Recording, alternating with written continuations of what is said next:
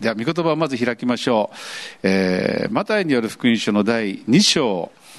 えー、今日の題名はですね、まあ、最高のクリスマスプレゼント。えー、今日実はあの、礼拝の後ですね、えー、たくさんのあのイベントが、もう目尻押しになっております。そして、えー、教会からもですね、あの素敵なあの、くじのプレゼント、まあ、10人しか当たらないんですけども、神戸牛ではなくて、オリーブ牛とかね。しかし10人しか当たらないので、当たった人は当たったと思いますけども、外れた人は何やと思うかもしれません。しかし全員当たるのが、その後、御言葉のしおりですね。御言葉のしおりは全員に当たりますので、皆さんにとってはですね、今年その御言葉が来年ですね、導いてくださると思います。しかし、今日まあ説明したいのはですね、最高のクリスマスプレゼントっていうのは、ものではないんですね。ものではないんです。当たったら嬉しいってこうね、一時期、一時的に喜ぶものでもないんです。本当に人生を変えます。永遠にあなたに平安と喜びを与えるものなんですね。もうクリスチャンの方はわかると思いますけれども、それはイエス・キリスト様そのものなんです。目には見えませんけれども、救い主としてお生まれなさった。それがクリスマスです。えー、このイエス様を、このプレゼントをどう受け取るかっていう秘訣が、マタイの福音書の2章に書かれてるんですね。えー、神様は、実にその一人子をお与えになるほどに、私たちよう愛されたとあります。神様は、本当に全ての人を愛してですね、イエス様をプレゼントしてくださったっていうのが聖書の物語なんですね。そして、御子を信じる者が一人も滅びないで永遠の命を得る。ですから、このプレゼントは全ての人にもすでに与えられているんです。しかし、それを受け取らなければ、今日ももし和牛が当たっても受け取らなければ、その人は忘れていけば誰かが食べるわけですね。それと同じように、この永遠の命、この喜びや平安も、きちっと受け取らなければ、それを体験することができないんですね。ですから、まあ一人、まあ、まあ救われた人は別ですけれども、もうまだ救われてない方や、本当にイエス様とお出会いしてない方がですね、漏れることなく、イエス様を救い主としてお受け入れなさって、本当にこの罪の奴隷から暗闇の世界から私は救われた死んでも天国に行けるっていう確信を持って、えー、歩んでいってもらいたいと思います。では、マタイによる福音書の第2章を見ていきましょう。1節から今日は12節までお話をさせていただきます。イエスはヘロデ王の時代にユダヤのベツレヘムでお生まれになった。えー、救い主イエス様が、えー、いつ生まれたか。まあ皆さんの中にはですね、イエス様が生まれた日をゼロとしてですね、紀元前、紀元後が分かれてるっていうことを知ってると思います。でも実は、あれは計算間違いをしてましてね、歴史的には、このヘロデ王の時代、ヘロデが死んだのが紀元前4世紀なんですね。で、ルカによる福音書を見ると、あの住民登録の勅令が出たのが紀元前 7, 7年なんですね。ですからイエス様は7年から4年の間にお生まれなさった。イエス様が十字架にかかったのは、えー、AD33 年の杉越の祭りですから、まあよく33歳で亡くなったって言いますけども、正確には30、プラス3ですから、うん6とか、まあ、そこら辺りの年齢だったと言われてるんです。要するに歴史的にもイエス様は作り話ではなくて、えー、きちっとその時代にえお生まれなさったっていうですね。で、このヘロデ王っていうのは、その当時の、まあ、ユダヤ人の王様なんですけれども、まあ、本当の王ではない。本当の王ではないって言ったらおかしいんですけど、本当の王なんですけれども、ユダヤ人の血が流れた王様ではなかったんですね。お父さんがアンティパテルという人で、ローマの市民権を得てですね、その息子であるヘロデに、まあ、次男だったんですけれども、ガリラヤを治めるようにと、長男にはエルサレムを治めるようにと、えー、まあ、王様にさせられた。で、彼はですね、ローマの属国になっていた国を、ローマの辺境地ではなくて、ローマの主要な都市にしようとしてですね、もう、本当にある面、あの、肉的には天才的なあ政治家だったんですね。そしてもういろんなローマ的な建物を建てたり文化を導入して、まあ、国を栄えさせて、私が本当にユダヤ人の王様なんだ。歴史に残るような王様なんだと頑張った、まあ、王様なんです。しかし、えーまあ、評判っていうのはとっても悪くてですね、彼はガリラヤに赴任した時にもですね、反乱分子を、あの、ユダヤ教の、あの、サンヘドリンをかけなくて、にかけなくて、もう惨殺して抑えるというね、人々を殺していく。まあ、ある意味独者独裁者なんですね。ですから時代的にはもう最も暗く希望のない時代でした。で、彼が亡くなったのは紀元前4年なんですけれども、ちょうどイエス様のご降誕と、誠のメシアであるユダヤ人の王と、まあ、偽物の王様が少し重なっている時期にお生まれなさったんですね。えー、まあ、彼はですね、この死ぬ時にですね、えー、自分のその腹心たちって言いますかね、えー、自分に仕えた地位の高い人たちを自分が死んだらすぐに殺せっていう命令を出してるんです。これは実際に実行されなかったんですね。しかし、まあ、独裁者だと思ってください。独裁者の特徴っていうのは何かっていうと、目の出る若い人たち、次の有望な人たちをみんな目をつむっていうことです。自分に歯向かうものだけではなくて、自分にとって立場が危ぶまれるものは全部殺していくっていうね。ということは、心的にはですね、この心情的には、誰も信用できないっていう人間なんです。身内も信用できない。周りのもも信用できない。みんな自分の地位や権力を狙ってるんではないかと、まあ、思う人だったんですね。まあ、世に属するとですね、私たちもそうです。その心がですね、本当に誰も信じられないっていう状況は全くの暗闇の状況の中にある。その時代になんと、えー、生成術の学者たちが東の方からエルサレムに来ていった。ユダヤ人の王としてお生まれになった方はどこにおられますか？私たちは東方でその方の星を見たので、拝みに来たのです。まあ、こういう事件が起きたんですね。なんと神様はですね、聖書の中で、あの、占いっていうのは禁じてるんです。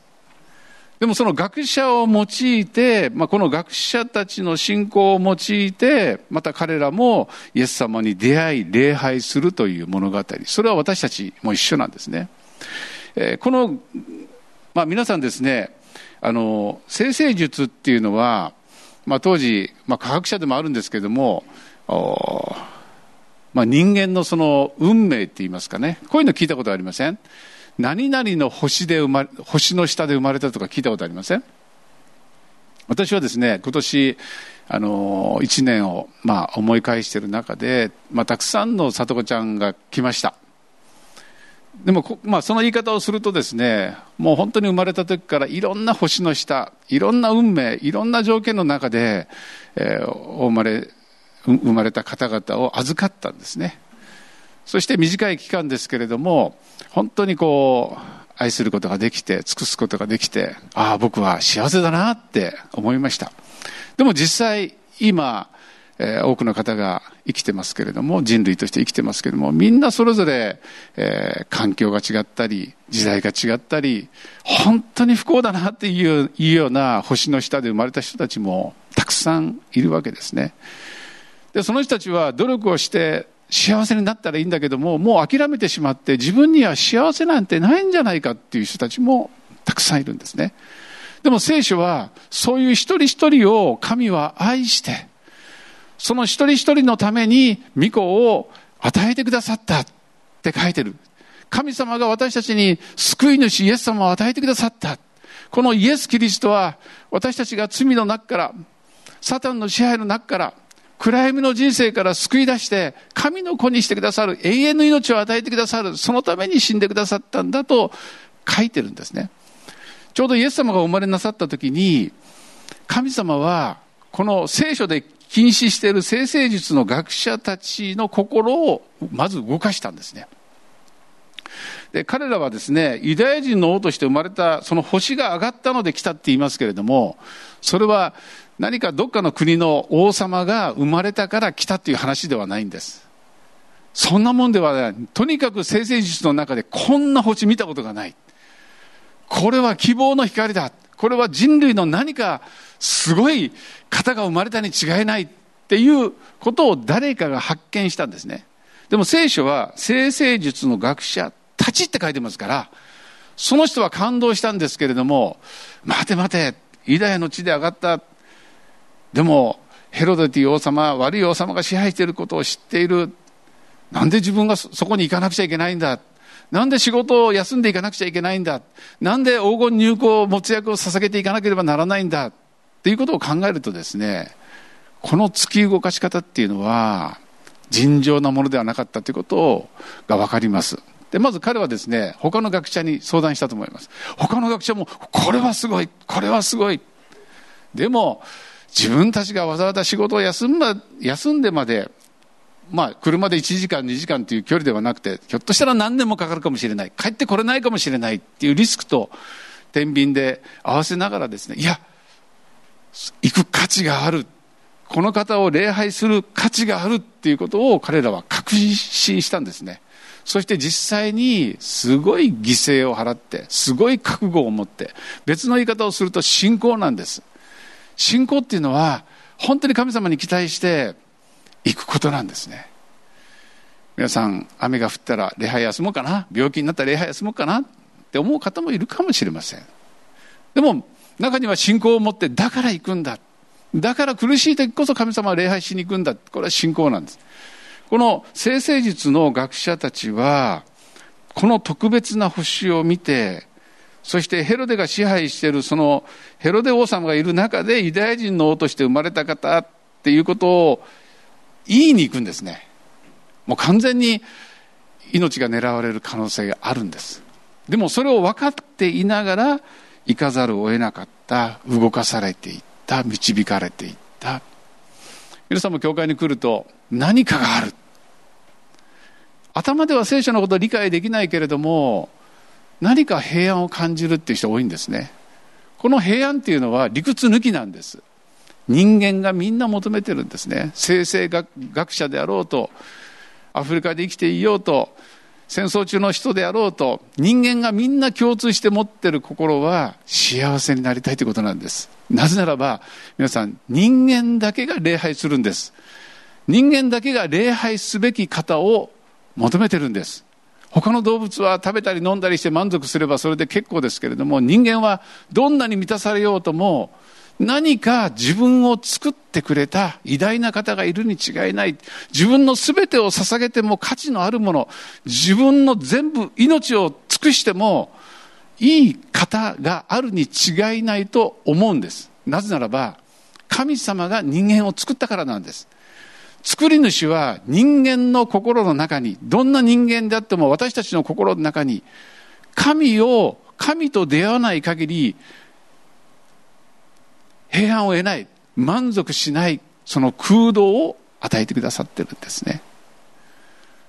で、この、まあ、生成学者はですね、幸せを願って、この方を拝みさえすればと思ったんですね。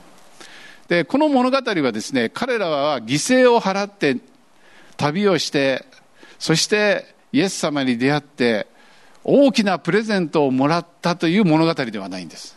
プレゼントをもらったんじゃないんです。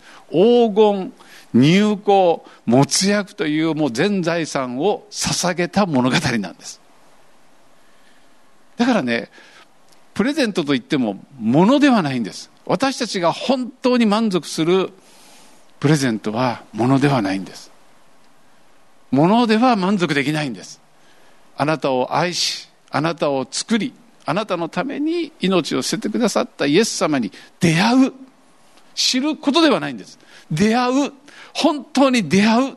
そしてその空っぽの心を、イエス・キリストを王として迎えて生きていって初めて受け取ったっていうんですね。イエス様が王にならない限りは知ってるだけの話なんです。人間はこれを体験するまでは満たされない心を神が作ってくださったんですね。で、彼らはですね、エルサレムに来てですね、まあ、行ったんです。まあ、来る、来るのに時間かかったと思いますよね。え簡単にあ見たから出発っていうことはないと思います何ヶ月もかかったかもしれません家族との分かり合いもいろんな調整をしてチームで、えー、来たわけですそしてやっとエルサレムについてあここがユダヤ人の首都か。本当にこの占いでこの生成術で現れた星の出現。これを多分みんなも喜んでくれるはずだ。ユダヤ人なら分かるはずだと思って言ったんですけれども聖書を見てみるとですね3節。これを聞いてヘロデオは不安を抱いた。エルサレムの人々も皆同様であったと書いています。福音を聞いてむしろ不安を抱いてしまった。まああのまあ、これヘロデがもう死ぬ前なんですけど70近くの時ですけれどもまあヘロデが王様としてそして彼らが雇う祭司や立法学者またその文化まあ現実的にはもうそれで収まっている時代なんですね。もう元のようには戻れない時代なんですね。ですから、えー、まあ想像してみるだけでも分かりますけれどもなんかあの命命を懸けてきた人たちが確信を持ってユダヤ人の王として生まれになった方はどこにおられますかっていうことにこれはあのヘロデが聞いたらちょっと大変なことになるぞと。この町はどうなるんだろうという不安だったのかもしれません、まあ、いろんな不安があると思います。でそれでですね王はですね4節に民の宰相たちや立法学者たちを皆集めた。もうとにかく一人残らず来いと。そしてヘロデが言ってるのはメシアはどこに生まれることになっているのかと問いただしたということはユダヤ人の王として生まれた方はメシアであるということが分かってたんですね。救い主。聖書の中に予言されている救い主。私たちを罪から救い出してくださる。私たちを圧政から救い出してくださる。本当の聖書の中の約束のそのメシアが来られたっていうことを東方の博士が言い出したわけですから彼らは動揺してじゃあお前ら専門家だろう。メシアはどこで生まれるんだっていうことを問いただしたんですね。するとですねまあ彼らはさすがプロっちゃプロなんです。聖書のプロなんですね。はっきりとですね彼らは言ったっていうことは彼らは一致したんですね。一致して知ってた。これは、えー、三箇所の5章の一節にその予言が書かれているんですけれどもメシアはどこで生まれるのかどういうふうにして生まれるのかどういう名前が付けられるのか、まあ、全部予言の通りに、えー、進んでいくわけですけれども彼らはユダヤのベツレヘムです。もうはっきり。曖昧ではない。メシアはベツレヘムで生まれる。そういうふうになってます。そして預言者証拠としてはミカの5章の一節にこう書いてますイダの地ベツレヘムよ。お前はイダの指導者たちの中で決して一番小さいものではない。お前から指導者が現れ私の民イスラエルの牧者となるからである。すごいですね。でも皆さん思いません？メシアのことを待ち望んでる人たちがメシアが生まれたって聞いたら皆さんだったらどうですか？もし聖書を信じてる人だったら教えて私も行く一緒に行くいや絶対に確かめるってなりません？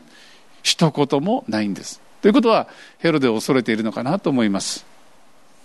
それか聖書は聖書現実は現実生活は生活って分けてたのかもしれません。もし彼らについていったら自分がヘロデから殺されると思ったのかもしれません。どちらにしてもですね心からメシアを待ち望んでいなかったことは確かなんですね。私たちもですねみんな聖書を読んでるから神と出会ったか神を愛してるかこれは別です。聖書をよく知ってるからすごいっていうことはありません。聖書をよく知ってるよりも聖書を愛して聖書を通して神に信頼する心を神様は願ってらっしゃるんですね。そして7節そこでヘロデはですねえ先生術の学者たちを今度は密かに呼び寄せるんです。公に祭司や立法学者の前に呼ぶんではないんです。ちょっと来てってね。この密かにっていうのは、まあ、彼の本当に心の心情というのがこう現れてますよね、えー、要するに、まあ、独裁者なんですよ自分が王であるのに、ユダヤ人の王として生まれたメシアであろうが何であろうが、まあ、気に食わないわけですね。もう抹殺したいんですね。殺していきたいわけですね。だから密かに呼んで何て言うかというと、えー、まずですね、いつ、まあ、場所は分かった。じゃあ、その星の現れた時期は、まあ、いつなのか。お前たちが星を見たのはいつなのかっていうことなんですね。ルカによる福音書とかそういうことをこう総合していくとですね、まあ、彼らが見て、いろいろ準備をして動いて、まあ、1年か2年、まあ、2年ぐらいでしょうね。なぜかっていうと、彼らが裏切っていった後にですね、その辺りのベツレヘムの2歳以下の男の子はですね、全員殺されるんです。ひどいですね。ヘロデがどんな人間かよくわかりますね。2歳以下の男の子を殺せって。それは場所とその時間っていうものを正確に聞き出してるからなんですね。で、それを確かめて、何て言うかというとですね、行ってその子のことを詳しく調べ、見つかったら知らせてくれ。私も行って拝もうって言うんですね。私も行って拝もう。この、先生術の学者はですね、王様ってどんな人かっていうことをよく知ってると思うんです。王様なんてこう声をかけられる時代ではありません。やっぱちゃんと贈り物をして、そして王様に従わなければ殺されるっていうのはもう当然の時代です。でましてや密かに王様がですね彼らを呼んで、ままあ、その子のことを詳しく調べて、まあ、帰ってきてくれよそしたら、まあ、わしもなやっぱメシアだったら拝まないかんからなって言ってるのでまあ快く送り出しそして快く帰ってきなさいよっていうのはこれ命令なんです。これに従わなければ殺されるっていうのは分かるでしょ。でも実際には従わないんです彼らは。皆さんねイエス様に出会った時に私たちが一番変わるのは人を恐れなくなるんです。多くの人は人を恐れてですね信仰を捨ててしまう人がいます。でもそれはイエス様にはっきり出会ってないからなんですね。イエス様がメシアであり神の子であり王であり本当にすごい救い主であるということが分かった時に人を恐れる心がなくなってくるんですね。むしろ反対されても迫害されても主に従っていきたくなってしまうんです。これは救われた人の恵みです。恵みであってそれが全てではありません。えー、まあその言葉を聞いてですね、まあ当然彼らは、はい、わかりました王様、ちゃんと調べてまいります。と言って出かけて行ったんです。東方で見た星が先立って進み、ついに幼の幼子のいる場所に、えー、上にとどまった。まあ、その当時カーナビがないんですけれどもね、星があの東の方で見たメシアの本当に輝く特別な星が彼らを導いたってあるんですね。皆さんね、私たちがこの世の中でですね、まあ今までは聖書も信じない、神様も信じない、ましてやイエス様を信じない人生を歩んできたかもしれません。しかし、イエス様と出会い、聖書の言葉を信頼するようになった、信じるようになった時に、御言葉は我が足の灯火、我が道の光といってね、本当に世の中の価値観ではなくて、世の中の価値観とはちょっと反対であったり違う場合がいっぱいあるんですけれども、御言葉が私たちの光、星となって導き出すんですね。普通だったら感謝できない。これはもう神様に文句言いたいというようなことが起きたとしても、聖書を読んでいる時に感謝しなさいとか、賛美しなさいとか、神様あなたを愛してますよとか、全部委ねていいですよっていう言葉を聞いたときに、そちらを信じよう。この神様の導きを信じていこうってなるんですね。ですから、他の人とは違う歩みをしだすんですよ。それはまさしく神様に従おうと決心したものを神様は星が導いた。いや、私たちには御言葉がいつも光となって導いていってくれるんですね。そしてなんと幼子のいる上にそれがとどまったんです。要するに動かなくなったので、あ、この下にいるんだって。この下にいるんだって。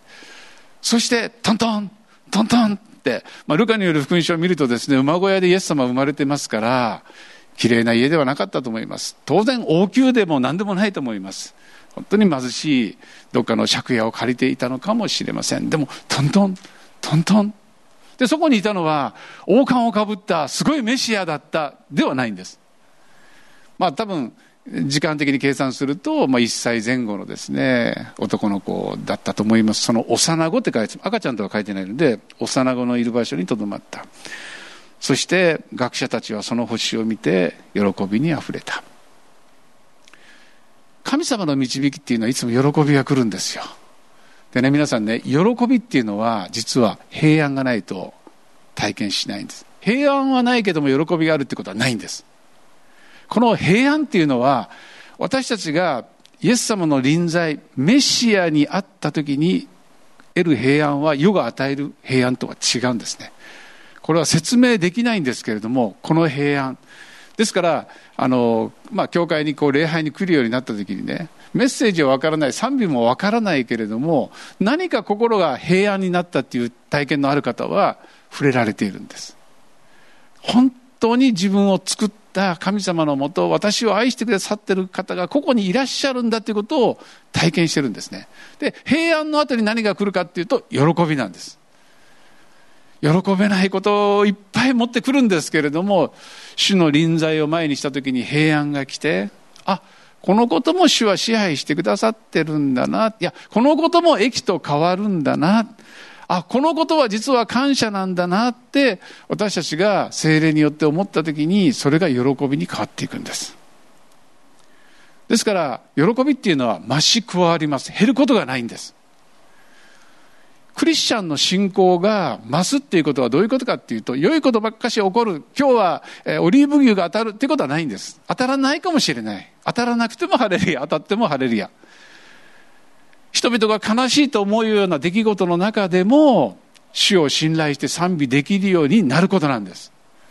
要するに平安を得る秘訣を得て喜べないことをも喜べるようになっていくことが信仰の成長なんです。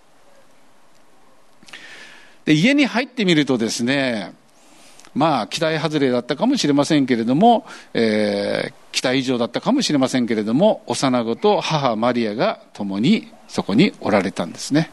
そこにおられたんです。先ほども賛美しましたけども、えー、何だっけえっ、となんかひれ伏してっていう歌詞が出たじゃないと。本当にひれ伏したいなと思いましたね。皆さんこう昨日もですね私牧師会の中でこう先日ですねあの話している時にある牧師がですねあの大体聖画ってこうイエス様が赤ちゃんでみんなが上から覗き込んでる絵しかないじゃないですか。でも聖書を見たらそうじゃなくて、えー、彼らはひれ伏したって書いてるんですよ。本当にひれ伏したんですよ。礼拝したんですよ。なぜならば目的がプレゼントをもらうために来たんじゃなくて本当に礼拝するために来たからなんですよ。皆さん人生の中で心からですよ。ひれ伏さないと殺されるわけじゃない。この赤ちゃんはひれ伏さないと殺すよという赤ちゃんではないんです。でも心からひれ伏したくなったんです。この方はひれ伏すべき方だと思ったんです。まだ赤ちゃんですよ。聖書なんて語りませんよ。立派なことなんか言えませんよ。でも赤ちゃんであろうがお年寄りであろうがこの方はメシアであるキリストユダヤ人の王ということが分かった時にひれ伏したんです。皆さんねこの礼拝の恵み皆さん人生の中でひれ伏すことってありますか？いや、ひれ伏してもいい方、人生の中でどんな悩みや問題や人に絶対言えないような過ちも言って安心の方を持ってらっしゃいますか？これがイエス様なんですよ。本当に私たちが上から覗み、覗き込む方ではないんです。幼子であっても、本当に王の王、主の主、永遠に崇められる方として礼拝すべき方なんですね。で、彼らはこれをしたんですよ。このプレゼントっていうのはですね、神様がイエス様を与えたっていうプレゼントは、正しい関係になるためには、私たちがひれ伏すお方なんですね。礼拝すべき方なんですね。そしてこれは義務ではなくて特、権なんです永遠に続くことなんですそしてこのことを彼らはしたんです彼らは何かプレゼントをもらおうとか、黄金をもらおうとか、祝福されようとか、認められようとか、そんな思いは一切ありません。ただ、礼拝したいから来た。ただ、手ぶらでは良くないので、黄金入港持役、この世的にも最高のものを持って来て、礼拝したんですね。要するに、受け入れてもらう礼拝なんです。えー、まあ、私にとってイエス様は命であり平安であり喜びですけども平安や喜びや命っていうのは全部おまけなんですねイエス・キリストを礼拝できた時に本当にもう無限に与えられるおまけであってそれは神ではないんです。平安そのものも教会そのものも神ではないんです。ただ私がひれ伏すべき方はこの方なんです。なぜならばですね、えー、このマタイの福音書の一章のところでねあのマリアとヨセフのことが書いていますけれども、えー、ヨセフもマリアも苦しみました。処女が赤ちゃんを産むわけですから。でも天使が夢の中でですねこの子は自分の罪を民を罪から救うからですと予言してるんですね。この子はインマネールですって。皆さん人生の中で悪魔がいます。人生の中で罪というものがあります。私たちは過ちを犯したらですね一生涯自分を責めていきます。苦しみます。そして罪が許されない間はずっと悪魔が悪霊が私たちを支配する権威を持っています。ですから本当にたった一回の人生が幸せどころか人を呪い世を呪いそして本当に生きてることすら呪う人生を私たちは歩んできました。でもなんで今平安なんですか？なんで私たちは喜べるんですか？それはたった一つの理由です。それは良いことをしたからでもない、償いをしたからでもない。ただイエス・キリストが私たちの罪のためにメシアとして来て、罪のないイエス様が私の罪を負って死んでくださった。そして3日目によみがえってそれを信じただけなんです。今も信じてるだけなんです。何も償いをしていません。でも、神は罪なしとするだけではなくて、息子だよ。娘だよと言ってくださるんです。こんななもうものすごい愛と恵みを受けたときに、本当に申し訳ないと言いますか、もうこんなすごい話はない、物語はない。ただ信じるだけ。で、神はそれを求めてるんです。いつも神を信頼することを求めておられるだけなんです。それが礼拝なんですよ。第一神ですから私が上から見下ろしてああ幼子かという方ではないんです。私を作ってくださった神なんですね。これをした時に、まあ、要するに領収書みたいなもんですね。あなたが私の救い主であることを受け取りましたっていう領収書が礼拝の関係なんですよ。これが分かった時に私たちはものすごいおまけって言いますかね。求めていた平安喜び感謝賛美力祝福っていうものを本当にあふれるほどいただいていくだけなんですね。宝の箱を開けた。もらったんじゃないですよ。あなたの宝って何ですか？あなたの宝って何ですか？もし人生の中でまあ仮にあなたが1億円持ってるとしたら、その1億円を心から捧げてもいいっていう方に出会ったら幸せじゃないですか？まだまだ1億円持ってるのに2億円欲しいですか ?3 億円欲しいですか？人からよくして欲しいですか？でも聖書は言うんです。受けることは幸いだって。でも受けることよりも与えることの方がもっと幸いだと言ってるんです。要するに人間の幸せはあなたが持っているものを心から与えてもいいっていう方、ものに出会うことなんです。なぜ私はこの佐藤、佐藤郷ちゃんを預かって幸せだと思うかっていうと、もう60過ぎて引退してるのでゆっくりできるんですけれども、1歳、2歳の子を預かるっていうのは、ある面大変なんです。必死にならないといけないんです。でも、必死になれる方、心から必死になりたいと思う子供と出会ったから幸せなんです。受けるから幸せではないんです。もちろん幸せですけれども与えても惜しくないものと出会ったから幸せなんです。これが神様が人間をそのように作ってるんです。であるならば、あなたを創造した親じゃなくて、あなたを創造した神様、神様と言われる方、私たちが全てを捧げても惜しくない方、イエス・キリストなんです。神様は惜しげもなく私たちの罪のためにイエス様を捧げたっていうんです。この方に出会うならば、本当のクリスマスなんですよ。もう人生変わってしまうんですね。えー、どういうふうに変わったかというとですね、まあ、要するにこの贈り物を受け入れてくれたんでしょう。12節ところがヘロデのところへ帰るなと夢でお告げがあった。普通だったらですね、あの、身内をも殺すヘロデが行ってきてくれ。自分も知らせてくれたら拝むからっていう王の命令を聞いたら帰りますよ。帰らないと大変なことになりますから。でも人を恐れなくなったんです。もうこの方に出会ったら私が従う方はイエス様。この方の言葉に従う。クリスチャンの強さはいつもそこにあります。来年もいろんなことがあったとしても、世の中の人はいろんなことを言うでしょう。常識的にはいろんな考えがあるでしょう。でも私が従うのは神の言葉だって神の御心だって。だから生き方が変わるんです。だから普通の人とは違う選択をしていくんです。とても単純です。イエスを選ぶ。なぜならば私の王だからなんですよ。ですからね、このプレゼントは全ての人に与えられています。どんな罪を犯していようが、どんな失敗をしている人も神は愛して、一人子を賜りました。でも受け取るのはあなたが心の中に王として迎えた時に完了するんです。知識ではダメです。礼拝すべきひれ伏す王として受け入れた時に毎日がクリスマスになるんです。今日だけじゃないんです。本当にそうなるんです。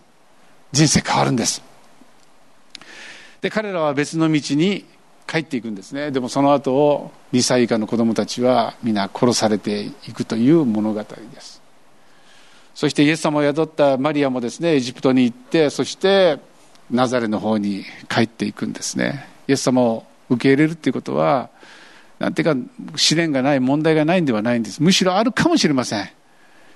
むしろ辛い目に遭うかもしれません。でもあなたの魂心の深いところは本当にいつも乾いてた。何か虚しい。何か埋まらないというところに入るべき方、信じるべき方、主が入ったという、もう、なんて言いますかね、言葉にはできない喜びと幸いな人生を全うしていくんですね。どうぞ、これはですね、神様が皆さんに、すべての人にもう与えているプレゼントですから、ぜひ受け取って体験してください。もう来年証が尽きないと思います。本当に尽きないと思います。イエス様すごい。神様すごい。それ人生を期待していきましょう。お祈りします。天皇父様ありがとうございます。本当にあなたは救い主です。あなたを王として迎えた時から私の人生は変わりました。人を恐れなくなりました。事情や境遇を恐れなくなりました。あなたは確かな方です。どうぞ今日一人一人がイエス様どうぞ心の王座に来てください。あなたをひれ伏します。礼拝します。礼拝の生涯を全うします。本当に告白していけるように神は喜んで精霊を与えてくださってそれをできるように助けてくださいます。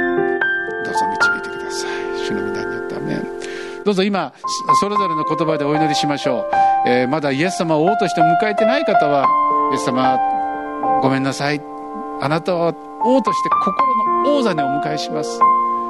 もう自己中心でいつも自分の感情に従い自分の思いに従い自分が王様になっていました。許してください。私は王ではありません。私を作ってくださったあなたが王です。受け入れてください。すると神様の声が聞こえます。お前は娘だよ。息子だよって。そしてアバ父よと神様のことをお父ちゃんという霊があなたを支配するようになります。神様は怖い方じゃなくてお父ちゃんです。その人生を一緒に歩んでいきましょう。しばらくお祈りの時を待ちましょう。ハレルヤー。主を感謝します。ハレルヤー賛美します。ハ